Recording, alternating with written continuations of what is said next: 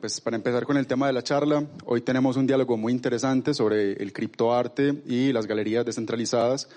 Vamos a hablar de forma introductoria sobre esos temas, tratando de primero resolver algunos conceptos claves del tema, como es qué es blockchain, qué es Web 3.0, qué es esto de NFTs o TNFs en español, lo cual significa token no fungible y que a partir de eso podamos eh, conversar también, pues, pues como conocer a nuestros invitados, conocer también las experiencias locales que ellos han tenido sobre el tema.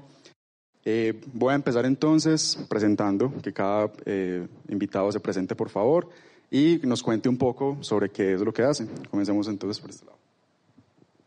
Buenas, mi nombre es Alejo Castro.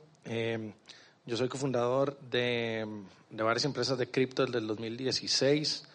Eh, soy de Costa Rica, pero en, en, noviembre me vine para acá, para Medellín.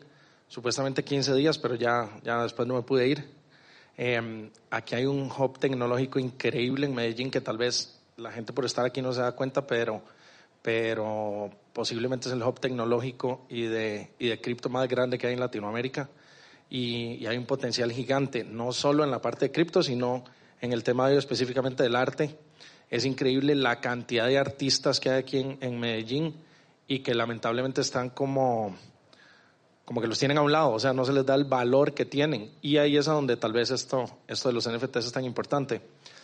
Eh, bueno, yo soy Andrés, eh, soy desarrollador blockchain y de subgrafos, trabajo con The Graph Protocol y además soy mediador cultural. En mi trabajo me la paso como ah, creando subgrafos para diferentes protocolos y plataformas NFTs y además pues estoy como volcado así de corazón a la divulgación tecnológica, entonces me la paso entre Medellín y Bogotá como eh, reuniéndome con muchos artistas como ayudándoles a que minteen su primer NFT y puedan como incluirse en el mundo. Además, pues junto con Juan hago parte del, del grupo Cypher Platos, que es el grupo de estudio blockchain que tiene Plato Edro entonces, básicamente nos reunimos todos los jueves a las 4 de la tarde en Plato Edero, personas cero expertas, multicuriosas, a compartir dudas y aprender entre todas. Y, digamos, un poco el trabajo que, que, venimos adelantando es el de construir comunidad, ¿cierto? Eh, bueno, buenas noches. Eh, mi nombre es David. Eh, como lo dijo Andrés, pues somos de, de un grupo pues, de estudio de, enfocado pues, a la blockchain aprender estos conocimientos pues y compartirlos. Eh, yo, yo tengo un proyecto artístico que tiene que ver con lenguajes de programación, es un proyecto audiovisual que lo he estado pensando también migrar al tema del NFT, pero antes que mintear, de, como ya lo han dicho, eh, pues lo más importante es la comunidad. Eh, bueno, mi nombre es Julián, yo soy administrador de empresas, eh, no estoy ni en el área de desarrollo ni en el área del arte, entonces ha sido como algo interesante ese acercamiento al mundo de, de todo el tema de criptos, eh, aprendiendo bastante de la parte de la economía, pues sí me defiendo un poquito más y veo que hay funciones para todo. O sea, hay algunos que lo vemos más desde el punto de vista financiero, otros desde el tema de desarrollo de pues, un metaverso y demás tema de artistas, entonces aprendiendo mucho y ahí curioseando en ese mundo tan grande. Muy bien, muchísimas gracias. Vamos a empezar entonces con a despejar la primera variable, la primera duda. A ver quién se anima a responder qué es blockchain, qué es blockchain y por qué es una tecnología que se presenta como disruptiva. Blockchain es una tecnología que permite que diferentes computadores relacionándose de manera peer-to-peer, sin jerarquía, puedan construir un sistema de transmisión de valor y de información que sea inmutable, infalsificable y resiliente. Es decir, un blockchain es como una supercomputadora gigante, entre comillas, en las cuales todos los computadores de la red ejecutan una función y entre todos se encargan de llevar una verdad universal. Todos son dueños de todo, pero nadie eh, de manera individual es dueño de todas las cosas. Entonces, blockchain es un protocolo descentralizado de transmisión de valor y de transmisión de información. No sé. Muy bien. ¿Alguien más? Eh, como en idioma eh, tal vez un poco más normal, lo que es es, es como, coger, como coger una hoja, escribirle encima y después de que está eso, cuando se le pega la siguiente hoja detrás, y por eso se llama cadena de bloques, porque es una cadena, entonces todo lo que está escrito en este bloque es inmutable, todo lo que el compañero dijo, o sea, ya ahí queda para siempre. Y se pega el siguiente bloque. Se vuelve a escribir encima y se pega el siguiente bloque. Y eso es, esa es una cadena de bloques. Entonces, por eso es que es inmutable, por eso es que a la gente le gusta, porque queda toda la trazabilidad. Entonces, em, se usa en, en la parte artística los NFTs, porque como eso deja la trazabilidad, entonces por eso es tan importante mucho de lo que estabas diciendo de que, de que el artista tiene que entender que el protagonista en realidad no es como en la vida normal, que es la galería. El protagonista es el artista. Entonces el artista hace su propia galería, sube ahí sus NFTs y en la cadena de bloques, digamos, al ojo humano, lo que uno ve es el nombre de quién fue el que hizo ese NFT y viene el nombre del artista. Cuando el artista lo vende o lo, o lo traspasa, la cadena de bloques sigue diciendo, bueno, el artista nació aquí, el artista se lo pasó a este señor, que se lo pasó a este señor, pero esa trazabilidad es lo que es importante porque entonces se evitan falsificaciones, no hay que ver, ¿esto será de verdad este artista? Solo hay una manera de ver, ¿salió de la galería de él? Sí, entonces es original. Muy bien. Otro detallito, eh, lo que lo hace inmutable es que es una comunidad, o sea, todos acá, por ejemplo, tenemos el mismo papel y cualquier cambio que se haga dentro del papel queda registrado en el papel que tiene cada uno. Entonces, si yo trato de falsificar, no sé, un 30% de los papeles, no voy a lograr hacer un cambio, ¿sí? Tiene que ser el 51% mínimamente y eso se tiene que sostener en el tiempo. Por eso es que el blockchain es tan potente, porque se podría considerar que es casi inhackeable, teóricamente, porque están tantos computadores que tienen la misma información que decirle a, toda la red, no es que ustedes están errados y lo que es verdad es lo que yo les estoy diciendo, que haciendo cálculos es, es, ilógico casi que tratar de hackear, por ejemplo, el Bitcoin o redes como Ethereum y cosas así. Bueno, muy bien. Aprovechando que mencionaste las redes, ¿qué son, qué es Ethereum qué es la web 3.0? ¿Qué son las aplicaciones descentralizadas? Eh, si nos pueden comentar, o qué son los contratos inteligentes, un poco sobre eso. Eh, yo creo que iríamos desde el comienzo con el Bitcoin. Inicialmente hablemos que el Bitcoin en términos generales es una moneda, ¿sí? es una moneda digital, es una divisa eh, que está virtual, no está respaldada pues económicamente, digamos como el peso o el dólar por una economía que esté detrás, un gobierno, sino que es el mismo, pues lo que hablamos de la, de la red. Eh, después de eso se, pues, se, vieron como diferentes funcionalidades que se le podía sacar a esta red y fueron los contratos inteligentes que nos permitían meterle información. Entonces es algo así como coger em, un notario en la red, todos somos notarios y podemos hacer contratos. Yo te puedo decir, yo te vendo esto, toda la red lo certifica y no hay forma de falsificarlo, entonces se pueden empezar a hacer transacciones. Eso evoluciona y se le van a dar muchísimos usos en el futuro. Ahorita tenemos el tema de los NFTs en los juegos. Eh, pues ya hay personas que están comprando y vendiendo casas, carros, o sea, lo que vos quieras, porque es un notario. La red es un notario, te garantiza que es real, que es único. En los NFTs eso es lo que le da, digamos, la originalidad a la obra. Que toda la red sabe que yo soy el artista, que yo fui el que lo pinté, que yo te lo vendí a vos y que él se lo vendió a él. Entonces, ese sería como en pocas palabras para mí lo que sería el, pues el, inicio y lo que serían los contratos inteligentes y los NFT. Ya la web 3.0, eh, no sé, ¿alguien quiere decir algo sobre eso? Vamos brincando. A ver, pues el Internet empezó con lo que se llama la web 1.0, que era como que vos te metías a una página y te salía un texto, como, no sé, eh, bienvenido a mi blog personal. Y tú simplemente leías y leías y muy chévere y ya te ibas para tu casa. Después de los 2000 viene la web 2.0, que es la web en la que tú puedes interactuar, ¿cierto? Tú recibes contenido, pero también subes contenido, entonces aparece MySpace, YouTube, Facebook, etc. Y luego la web 3.0 es la descentralización de Internet. Es decir, ya Internet no está en los servidores de Facebook, ni está en los servidores de Amazon, ni nada de eso, sino que se construyen aplicaciones que están hosteadas dentro del blockchain, entonces están repartidas en todos los computadores, desde la comunidad se decide los cambios que se le van a hacer a las aplicaciones, eh, las transacciones de dinero están inmersas dentro del protocolo, entonces, digamos, pasa lo que pasa ahorita con Twitter y es que tú puedes utilizar un robot para mandar satoshis por medio de un tweet, eh, bueno, cantidad de cosas que, que estamos inventando y que van a, van a seguir inventando. Muy bien, muy buena. decir en el tema de, de, lo que él decía que era Ethereum, Ethereum es, es una red es una, es una blockchain, porque cada, digamos, Bitcoin es una blockchain y Ethereum es una blockchain, no son, no son interoperables. Eh, Bitcoin solo es monetario, se pueden transferir monedas y ya cuando llegó Ethereum eh, fue donde se llegó del tema de la, de la web eh, punto 3, que llegó Ethereum no solo con transacciones monetarias, sino que llegaron también con, con el tema de, la, de los NFTs y de, y de estas redes descentralizadas. Son las diferencias que hay en, en esas dos cadenas. Y hay otra cadena que se llama Polkadot, que ahora viene con esas soluciones de hacer interoperabilidad entre esas blockchain. Entonces, pues ahí va pues como por ese lado ese tema. Yo sí quisiera hacer un disclaimer y es que los contratos inteligentes ni son contratos ni son inteligentes. que por ahí decían que los criptógrafos están muy enojados porque ahorita la palabra cripto es sinónimo de criptomoneda, ¿cierto?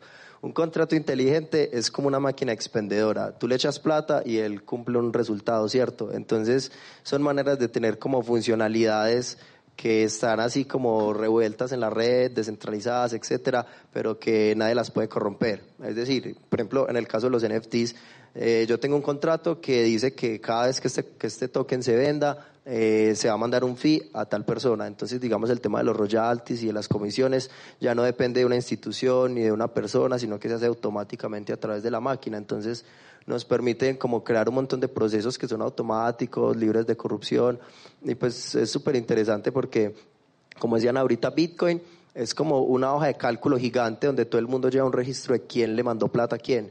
Pero Ethereum ya lo que es es como una memoria de un computador gigante donde todo el mundo está diciendo qué programa está ejecutando quién y pues gracias a, a Ethereum y las cadenas de segunda generación es que aparecen estos, estas maquinitas que les llaman contratos inteligentes. Muy bien, muchísimas gracias. Eh, entrando como a diferenciar, dentro de la red de Ethereum se pueden crear tokens, se pueden crear cierto, eh, proyectos propios. ¿Cuál es la diferencia entre esos tokens que se crean, que son parecidos al Bitcoin, que entendemos que son fungibles, y los tokens no fungibles, que son estos de los que hablamos como NFTs? Bueno, vea pues, eh, fungibilidad es el principio de un activo para ser divisible y que sus partes sean intercambiables. Dicho de otro modo, 10 billetes de mil son lo mismo que un billete de 10 mil, ¿cierto? Eh, mil gramos de oro son igual que un kilo de oro. Ese es el concepto de fungibilidad. El concepto de no fungibilidad es lo contrario, son activos que no se pueden separar ni se pueden dividir, como por ejemplo su cédula o los tiquetes de un avión o los tiquetes de un concierto. Entonces, cuando hablamos de NFTs, eh, pues hablamos de que podemos usar para, para respaldar o tokenizar eh, casas, eh, carros, contratos, lo que sea, como una notaría digital, como decía este man. Pero eh, para el caso del arte, digamos, lo que estamos haciendo es que, a ver, cuando tú vas a una galería y compras una obra, a ti te entregan el cuadro y te entregan el certificado de autenticidad. En este caso el NFT es el certificado simplemente, es, digamos, por así decirlo, un pedacito de información dentro de la cadena que dice, eh, esta obra tiene esta firma digital, eh, pertenece a tal persona y la creó tal persona. Y ya eso es lo que nos transmitimos. Entonces es súper interesante porque cambia resto la, la, idea que tenemos de propiedad privada y es que, digamos, el sentido de posesión siempre ha estado relacionado con el de custodia. Entonces yo me compro una obra y voy y la guardo en la finca y nadie más la puede ver. Pero en el caso de los NFTs, las obras siguen estando sueltas en Internet. Cualquiera les puede seguir tomando un screenshot, pero solamente hay una persona que puede decir, esta obra es mía y yo se la vendo a otro. Entonces es como, pues, súper diferente. Y ya, sí, así, ¿se entiende? Muy bien, vale, perfecto. Bueno, ¿y por qué creen ustedes que ha impactado tanto ese tema en la industria del arte digital? ¿Por qué creen que ha cambiado como las dinámicas, está proponiendo nuevas formas de distribución y venta del arte en Internet? Eh, algo que está pasando mucho es como ese, digamos, en lo que hablamos ahorita, el tema de las galerías, ¿cierto? Eh, no todos los artistas tienen pues como, como esa posibilidad de ¿cierto? Encontrar una galerista, siempre tienen problema con, con encontrar una galería, ¿cierto? Entonces, he escuchado a muchos artistas migrar al NFT por ese tema. Y como te decía ahorita, como son comunidades, eh, se están formando comunidades en torno a ese tema, ¿cierto? Como entonces carecen pues de una galería o, o, o no tienen la oportunidad, entonces empiezan a construir este tipo de comunidades alrededor del mundo, entonces empiezan a apoyarse entre sí muchos se apoyan entre sí, se compran entre ellos las obras, eh, o cuando hay unos que cuando están, digamos, ya arriba y, y, pues tienen, ya han vendido y todo, pues se van a estas comunidades y ayudan a los que, como a los que no tienen con qué a veces, pues digamos, subir sus obras a estas plataformas que hay unas que cuestan. Entonces es como un apoyo mutuo entre artistas de, de que pues no tienen ese tema pues de, de, de galería pues eh, en este mundo. Entonces ahí es donde he visto que se apoyan, eh, digamos, todos estos artistas en general y hay muchas comunidades que se están formando más que todo a nivel latinoamericano de esa forma. Sí, es importante que, que, que entiendan que eso les da la posibilidad de entrar a un escaparate mundial que antes no podían, porque estar aquí en Medellín, a los artistas digitales o plásticos hacían sus dibujos, sus audiovisuales y ya, no tenían a dónde presentarlos. Ahora con estas eh, plataformas como OpenSeas, como 10 o 20 más que hay, les da la posibilidad de que es, es, esto de los NFTs fue en su momento lo que pasó con Amazon para, para la industria de los productos que ahora cualquier persona que tenga un producto y que no tenga mucha plata puede competir con las compañías grandes simplemente posicionando sus productos en Amazon. Es exactamente igual ahora estas plataformas le dan la opción al artista de que, de que sea el escaparate para que sus obras sean vistas en cualquier parte del mundo y las compren desde afuera sin inclusive tener los problemas de que si les mandan tres mil dólares a Bancolombia se los congelan seis meses porque como todo es digital entonces no van a tener ningún problema de, de eso, estripan un botón, les llega la billetera y aquí hay, sobre todo en Medellín, deben de haber 10.000 lugares donde pueden ir y cambiarlos, así que les abre un montón de posibilidades. Perfecto, gracias. Y bueno, si yo soy un artista digital, ¿cuál sería como ese primer paso que tendría que dar para crear mi NFT o crear una obra en esas plataformas? Ir a Platoedro, que ya le ayudamos. Ah. No, mira, en, en, la comunidad blockchain hay un concepto muy lindo que es haz tu propia investigación, ¿cierto? El, la sociedad de la jerarquía siempre trae un paternalismo, entonces está la policía, el banco, el Estado diciéndote, no, no te preocupes, yo te lo soluciono, yo me encargo de todo y tú solo haces esto. Pero pues en blockchain no es así, entonces yo les digo, el primer paso que pueden hacer es vayan a YouTube, vayan a Google, pongan qué es NFT, qué es OpenSea, qué es blockchain, empiecen a, a, como decía David, a untarse un poco de todas esas palabras raras, porque realmente abrir un, sacar un NFT es una cosa muy sencilla. Tú te descargas una wallet en tu navegador, como es MetaMask, eh, siguiente, siguiente, aceptar, te metes a OpenSea.io, eh, abres un formulario en la página principal hay un botón que dice crear, tú le das ahí y te sale un formulario y es como literal, como con plastilina. Arrastra tu imagen aquí, ponle un nombre, ponle el link de tu portafolio, cuánto vas a cobrar, siguiente. Entonces, realmente es muy sencillo, la gente a veces como que se espanta resto, pero, pero yo creo que a veces una googleada de media hora, se te despeja resto de dudas. Sí, realmente no, no es complicado, como lo decía Andrés, eh, es más un tema de de tomar esa iniciativa y de investigar un poco, porque digamos todas estas, todas estas tecnologías vienen también con eso, de que pues a veces estamos acostumbrados, digamos, a ir a un salón de clase, esperar a que nos digan qué es lo que tenemos que hacer, ¿cierto? Entonces hay que ser como un poquito, pues como tomar ese atrevimiento, ir a, ir a buscar de qué se trata, cómo se hace, hay demasiada información, ¿cierto? Porque digamos en estos temas, digamos hay que tener es como mucha seguridad digital y algo que decía, digamos, Satoshi Nakamoto, que fue el creador de Bitcoin, eh, eh, estamos creando una red peer-to-peer sin necesidad de terceros confiables, que es como decía él, o sea, estamos acostumbrados a que, ah, no, yo te lo hago, no hay que ir, investigar, untarse esas palabras, porque a la hora de hacer transacciones, digamos, con estos tipos de billeteras, la responsabilidad es tuya y la seguridad depende de ti cuando haces transferencias, digamos, en estos tipos de, de tecnologías. Eh, yo creo que ahora más que nunca en, en, en esta época de, que estamos viviendo, el, la frase de que la información es poder es más importante ahora que nunca. Eh, cuando yo estaba en la universidad y hacían este tipo de eventos, que ya eran después de las 5 de la tarde, yo nunca fui a ninguno. Nunca. Era, para mí era lo más aburrido. Eh, eran cero provechosos, pero este tipo de, de, actividades de verdad vale la pena porque, porque sobre todo ustedes que están tan, tan inmersos y ayudando a la gente, cinco o seis cosas que ellos les expliquen ya hacen que no necesiten absolutamente de nadie, ni que les metan cuento, ni que les estafen, porque ya ahora hay una gente cobrando eh, cinco mil dólares por hacerle su galería NFTs, que es gratis y se dura dos minutos haciendo. Entonces, sí vale la pena, como, como, como decían, entender un poquito porque es sumamente fácil. Muy bien, y, bueno, ahorita nos mencionaban eh, algunas galerías, mencionaban OpenSea, por ejemplo, como uno de esos sitios principales. ¿Cómo funcionan estas galerías? ¿Qué galerías recomiendan? ¿Cómo funciona el tema de la distribución y la venta en esas galerías? ¿Es por subasta? ¿Es por venta directa? ¿O cómo logran luego monetizar pues como todo el tema en las galerías? Bueno, la más, eh, tal vez la más grande que hay en este momento se llama OpenSea. También creo que es la más fácil de usar.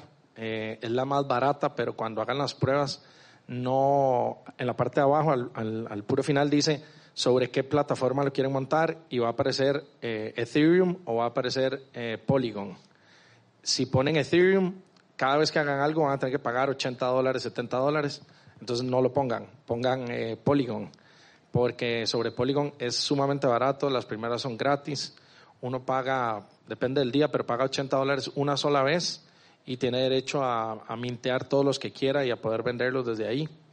Em, y hay muchísimas galerías eh, que, están ayudando, inclusive como les digo, nosotros tenemos varias donde al igual que ellos, es, nosotros lo hacemos 100% gratis, les hacemos la galería, les damos acceso, los dejamos ya instalados con eso. Una que tenemos es, eh, se llama Arts Gallery, la otra se llama NFTs Latinoamérica. Eh, se pueden meter, nos pueden mandar un mensaje ahí a NFTs Latinoamérica en Instagram.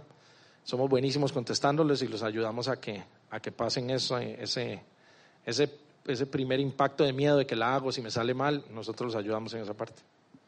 Pues mira, en ahorita lo que predomina más que galerías son eh, mercados, les llaman marketplace eh, son como redes sociales de compra y venta donde se meten los artistas y los coleccionistas y van subiendo sus cosas y les facilitan el pago. La manera que funcionan es una página web normal con unos servidores centralizados de toda la vida que en algún punto le pegan a la cadena. Entonces, páginas como OpenSea lo que hacen es que mezclan un poquito de información que ellos guardan con la información que hay en la cadena. La ventaja es que si algún día se cae OpenSea, pues tus tokens van a seguir flotando por ahí en la cadena, ¿cierto? Eh, hace poco pasó en, hay una cadena que se llama Tesos, que es súper chévere porque es carbono neutro. Y en Tesos eh, había una, un marketplace que se llama Head et Nunc, que le dicen Gen. Y lo que pasó fue que el creador dijo, ah, parce, yo me abro. Y se abrió y cerró la página y todo el mundo como que, uy, ¿qué pasó? Mucha gente creyó que su trabajo se había perdido, pero realmente lo que pasó fue que se cerró la, la vitrina y siguió existiendo los tokens por ahí sueltos, entonces la comunidad volvió a coger clones de la página y todo siguió como si nada, ¿cierto?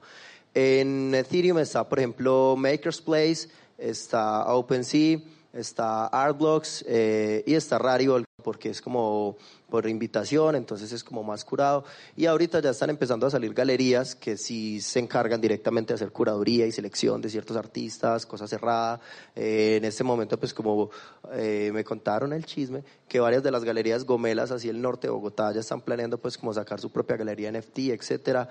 Pero ahorita lo que hay es en Ethereum esas, está en Tesos, pues las más conocidas ahora son Gen y todos sus clones y Calamint.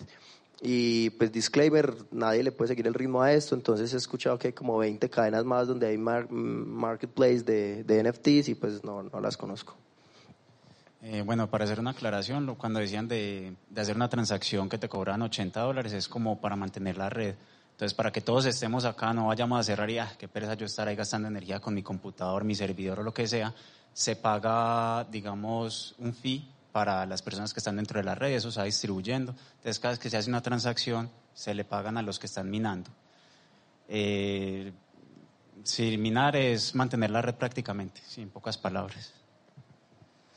Bueno, y um, hablemos de un, de un término que ha estado pues como muy de moda los últimos días, gracias también a, a Facebook, y es el concepto de metaverso, que es algo que en blockchain ya llevábamos un tiempo hablando del tema, se habían creado varios proyectos, y eso creo que genera también como una posibilidad al mundo de los videojuegos y a cómo los artistas visuales también empiezan a crear todos los elementos gráficos en 3D, ¿cierto?, que usan las personas dentro de los videojuegos.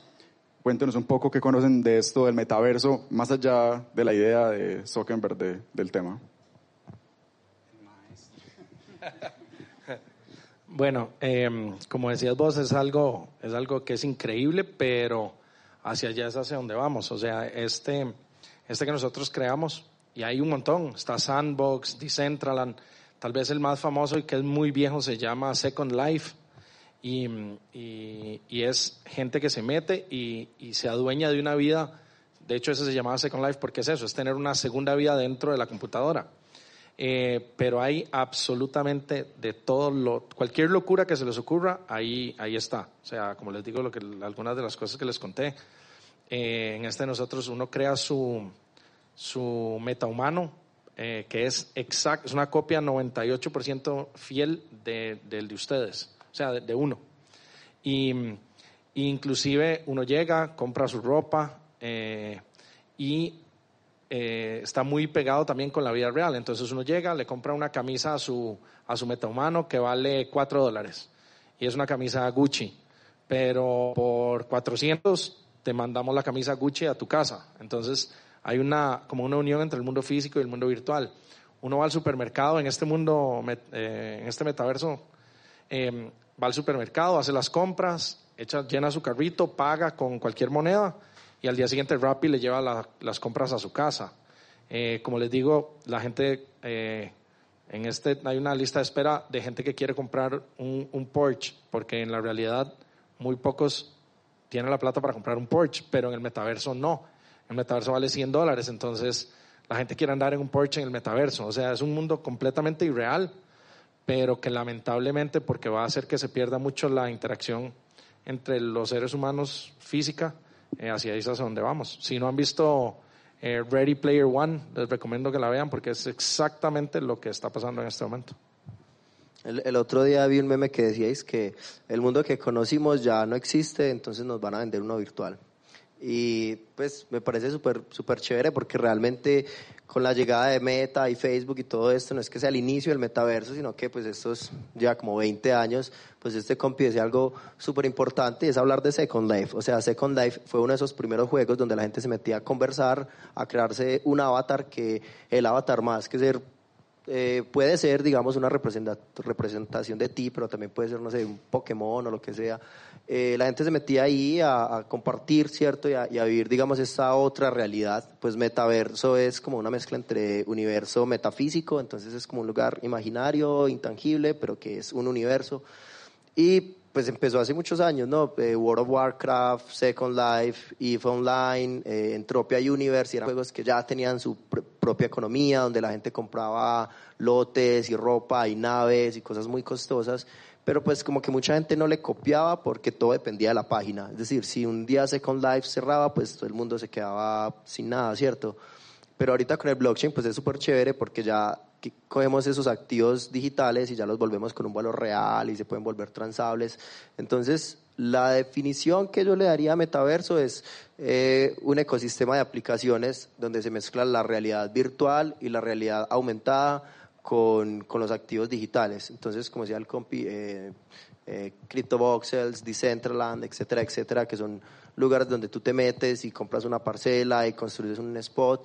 Eh, unos amigos de la USA, por ejemplo, tienen una discoteca y hacen fiestas y hacen eventos y llevan raperos y hacen reuniones y es como que, uy, parce, qué raro, pero, pero sí, así es. O sea, yo, por ejemplo, fui gamer en algún momento de la vida y, y, mucha gente no entiende, pero, pero lo que era, no sé, un viernes 3 de la mañana con tu pandilla dañando una mazmorra y uno dice, parce, estoy aquí en lo virtual, pero estoy generando un montón de conexiones humanas que son muy significativas y de repente soy amigo de una gente que nunca he visto en la vida y nunca voy a ver. Entonces yo creo que es una cosa súper poderosa porque para mí es como una extensión de, de, la vida que estamos viviendo. Y adicionalmente que es tuyo. En los otros juegos vos comprabas y eso era de la empresa. Ahorita estás, que cerró la empresa, sigue siendo tuyo. Entre comillas, pues está ahí en el, en la red de blockchain. Entonces eso le da un valor agregado a los, los que hemos sido gamers que no dice como que es mío. Sí. Muy bien, gracias. Eh, vamos a continuar un poco con un tema más local, ¿cierto? ¿Cómo ven ustedes la aplicación de esas tecnologías a nivel local? ¿Qué oportunidades sienten que hay para artistas locales eh, de poder pues ingresar a esos mercados, de poder pues tener sus NFTs? Que, y pues a partir también de la experiencia de ustedes, ¿Cómo ven que se viene moviendo esa tendencia a nivel local? Yo, yo, yo tengo una aclaración, locales hasta donde Medellín, Bogotá, Colombia, Latinoamérica. Pues entendamos primero local como ciudad y podemos ampliarlo ya a nivel Colombia, pero empezando como Medellín o el, o el Valle como tal, Aburrá.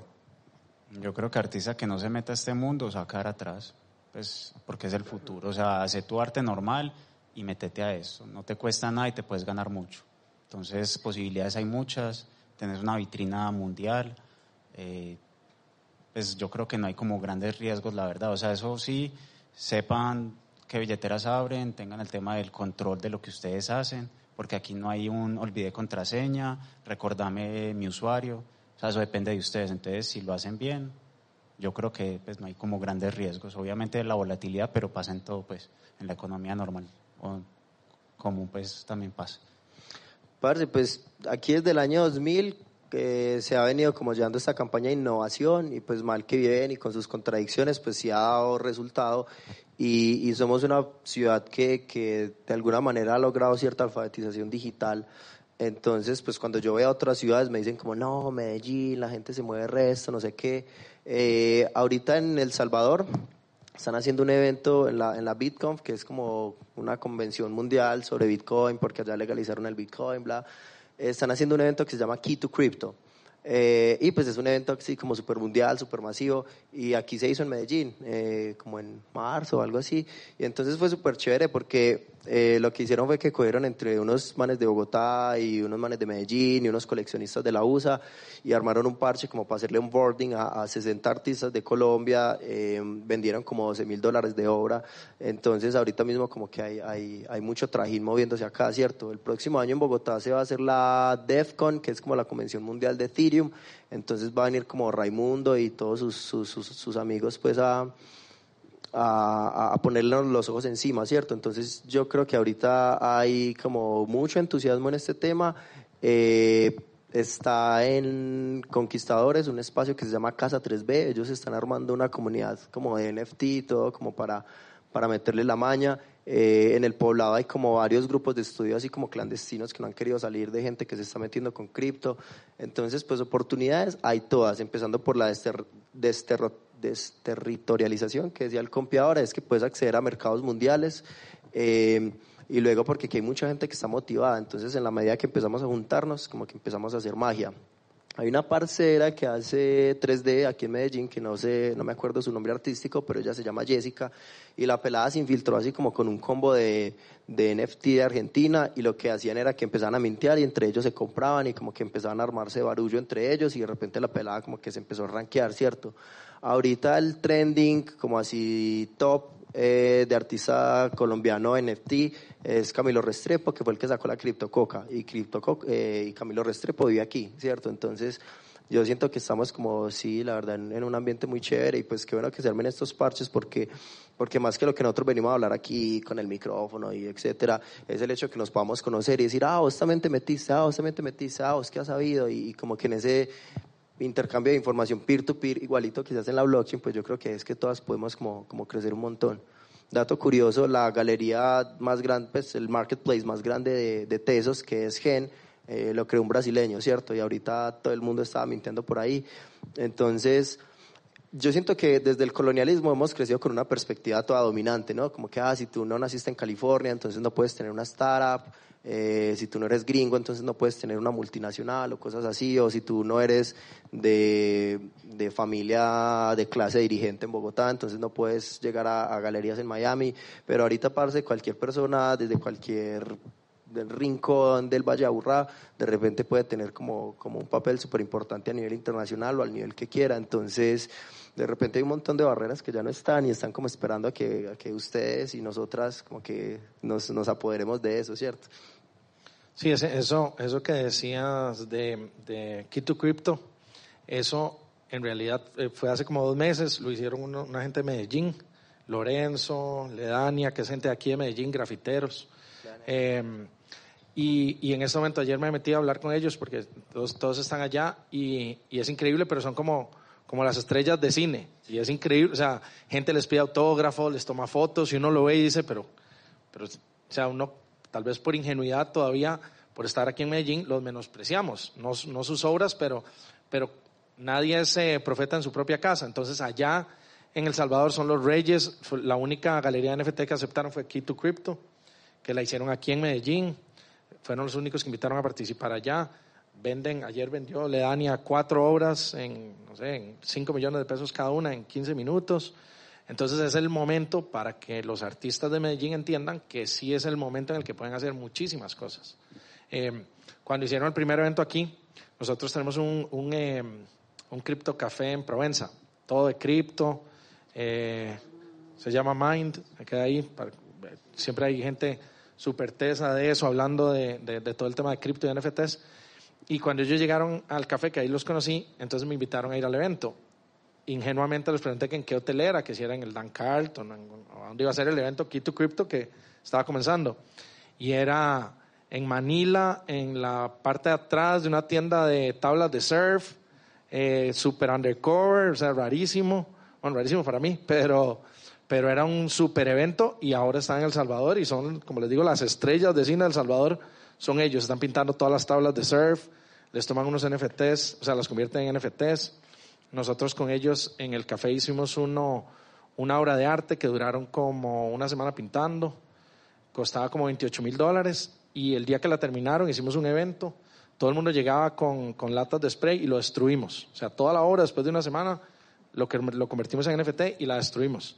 Y lo único que quedó fue el NFT que cogió el valor de la obra física y que la subastamos y se subastó en 25 mil dólares y ahora la estamos vendiendo en 29 mil por segunda vez. Entonces es increíble lo que se puede hacer, pero como en todos los negocios, hay que ser, se tienen que empezar a volver súper creativos eh, porque cada vez se pone más competitivo ese mismo mercado del arte en NFTs cada vez es más complicado. Sí, pero realmente pues, o sea, es, todas las posibilidades están, pero lo, para mí la clave está en la comunidad.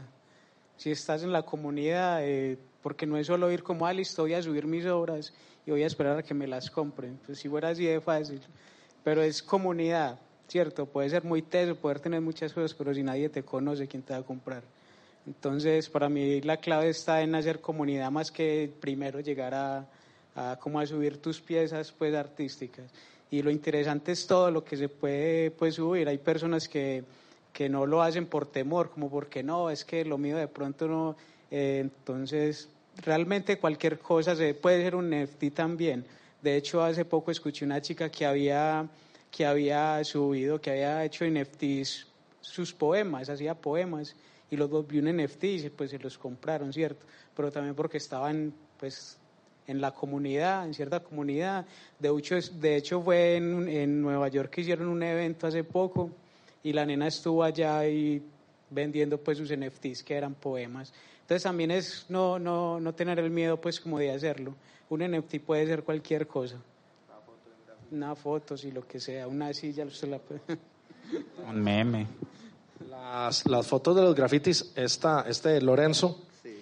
eh, me parece que fue súper inteligente. Hay una colección, se pueden meter, se llama CryptoPunks. Es, el, es el, NF, el NFT, la colección de NFTs más cara del mundo. Vale 16 millones de dólares un muñequito pixeleado que no tiene ningún sentido y la gente los, los paga. Y Lorenzo lo que hace es que cuando alguien compra uno de esos de 16 millones, de 15, de un millón, lo contacta eh, y le dice que él le va a hacer un graffiti del muñeco que él compró digital, él se lo va a, pintar en algún lado del mundo. Y entonces eh, yo fui con él el otro día a la Comuna 13 y pintó dos. Entonces pinta uno que ya alguien compró eh, la imagen, lo hace físico, lo marca en el GPS, lo mintea, o sea, lo monta sobre el blockchain y se los vende a ellos y cobra 15 mil dólares, 13 mil dólares por un graffiti que antes se hubiera hecho y queda en la pared y no, nadie lo compra y esa gente los está comprando. Entonces, esa es la parte de la creatividad que es, que es importante. ¿Ustedes creen que esta tecnología y esas tendencias son una nueva fiebre del oro o son un renacimiento del arte? Yo he escuchado algo muy interesante que han dicho por ahí y estamos en el renacimiento digital. Yo, yo sí les digo, yo estaba 100% seguro, y ahí es donde uno se da cuenta que lo equivocado que uno, que uno está. Yo estaba 100% seguro que esto iba a ser una burbuja, que cuando arrancó esto iba a explotar, que iba a ser como el, como el, como el punto com en su momento, en el 2000, que todo el mundo iba a perder su plata. Pero ahora eh, entre más se involucra uno, más se da cuenta de que por ahora no va a ser una burbuja, por ahora vino para quedarse. Eh, todo el mundo, yo quité los cuadros de mi casa y puse teles para poner ahí los NFTs. Eh, y si me hubieran dicho que iba a hacer eso hace un año, hubiera dicho que jamás. Inclusive este es un NFT que compré, que me lo puse en la, o sea, mandé a hacer la suerte. O sea, yo que soy medio sensato me volví loco y es un mundo increíble y, y, ustedes los artistas, porque yo no soy artista, ojalá yo fuera artista, pero ustedes los artistas tienen que aprovecharse de lo que está pasando. Eh, sea que vaya a durar mucho o poco, pero es el momento para que, para que todo el mundo se involucre. De hecho, de hecho ahora que dices eso, ha pasado con muchas de estas plataformas, digamos que, que cuando llegaron eh, pensaban lo mismo, no, eso no, eso no va a durar, eso no va a durar, eso va a ser cierto, como lo fue el internet en su inicio, como lo fue Facebook, como lo fue Instagram. Eh, como lo fue alguna vez una tarjeta de crédito que la persona que llegó a pagar con una tarjeta de crédito no se la recibieron porque era un pedazo de plástico. Eh, lo mismo pasó con Bitcoin, nadie le prestó atención a Bitcoin y ya dónde vamos. Bueno, yo diría que como todo en la economía, eh, tiene su crecimiento, tiene su burbuja, su decrecimiento. Eh, desde que entren los financieros a especular, siempre va a haber una burbuja, siempre. O sea, con lo que quieras, con sillas, con micrófonos, con esto. Eh, ¿Qué es, digamos, a lo que yo le he puesto a futuro? Es que tiene una funcionalidad. Estamos descentralizando inicialmente eh, la economía, estamos llevándole nuevamente el poder a los ciudadanos, que cada quien tenga control como de su dinero, que no tenga que estar pagándole un banco simplemente por o sea, que tengan uno que hacer un proceso burocrático para mandar plata de un país a otro cuando está la internet y yo te puedo mandar un mensaje de texto al otro lado del mundo sin problema. Eh, tarde que temprano ya se está viendo, eh, los banqueros y las grandes empresas que han manejado la economía están metiéndose ahí. Cuando al principio decían eso es malo, no lo haga, eso es pao pao, porque ellos no tenían el control ahí. Entendieron cómo es eso, ya están metiendo plata y se ven esas caídas, se ven esas alzas, eh, burbujas hipotecarias, o sea, con lo que quieras va a haber una burbuja siempre y cuando haya plata de por medio. Pero tiene una funcionalidad, entonces eso le da a largo plazo una estabilidad que explotó, listo, pero se mantiene. ¿Por qué? Porque finalmente es una opción diferente. A vos tener que hacer una transferencia interbancaria entre, entre un país que se te demora una semana, que tenés que pagar aquí, allá, allá, allá, allá, y le llega a la otra persona. Vos ya mandas directamente, tenés un fee que es de, la, de la red y ya. Entonces, bueno, creo que resolví la pregunta. Sí, a, a mí me, me, gustó que hablaras de la burbuja de las .com porque, por ejemplo, Yahoo, que Yahoo era Google antes de Google, antes de la burbuja de las .com valían como 8 mil dólares. Eh, y después, eh, durante la burbuja llegaron a 100 mil y después quedaron valiendo 30 mil. Entonces, burbuja y todo se triplicaron de valor si hubiéramos como saltado la burbuja, ¿cierto? Entonces, en este mundo de las criptomonedas es como una imagen de, digital en Instagram o lo que sea. Tú le haces zoom y la ves toda pixelada, pero luego tú te alejas y ves como que, ah, parce, esto va creciendo. Entonces, o sea, en todos los movimientos, en todo lo que sea, la música, el arte, siempre hay gente especuladora, visajosa, lo que sea, que se mete, que no cree pero en el fondo siempre hay gente que, que, se va sumando. Yo fui minero de Bitcoin en 2011 y no le creí y me olvidé de eso y bueno, perdí mi jet privado, pero sí, sí. Pero ahora como que yo estoy en, en, en las cripto no por dinero, no, no me interesa volverme millonario ni nada, sino por un tema de, de una convicción profundamente política. O sea, yo pienso que, que, es una irrupción tan fuerte y tan grande la, la, que estamos viviendo que yo, yo en estos días decía los, los hijos de Satoshi, ¿no? Estamos como en los tiempos de Jesús. Y hay, o sea, hay un montón de cosas en, en, el, en el mundo actual que vivimos que dependen de otro ser humano, de la autoridad, de que nos verifique, sujetos a la corrupción que van a ser reemplazados por blockchain. Entonces, tenlo por seguro que ahorita las notarías, las registradurías, etcétera, todo se va a empezar a tokenizar. O sea, ahorita en Colombia los muertos votan es porque eh, la registraduría de Pitalito Cauca no mandó el certificado de función a Bogotá, ¿cierto? Con blockchain, eso desaparece.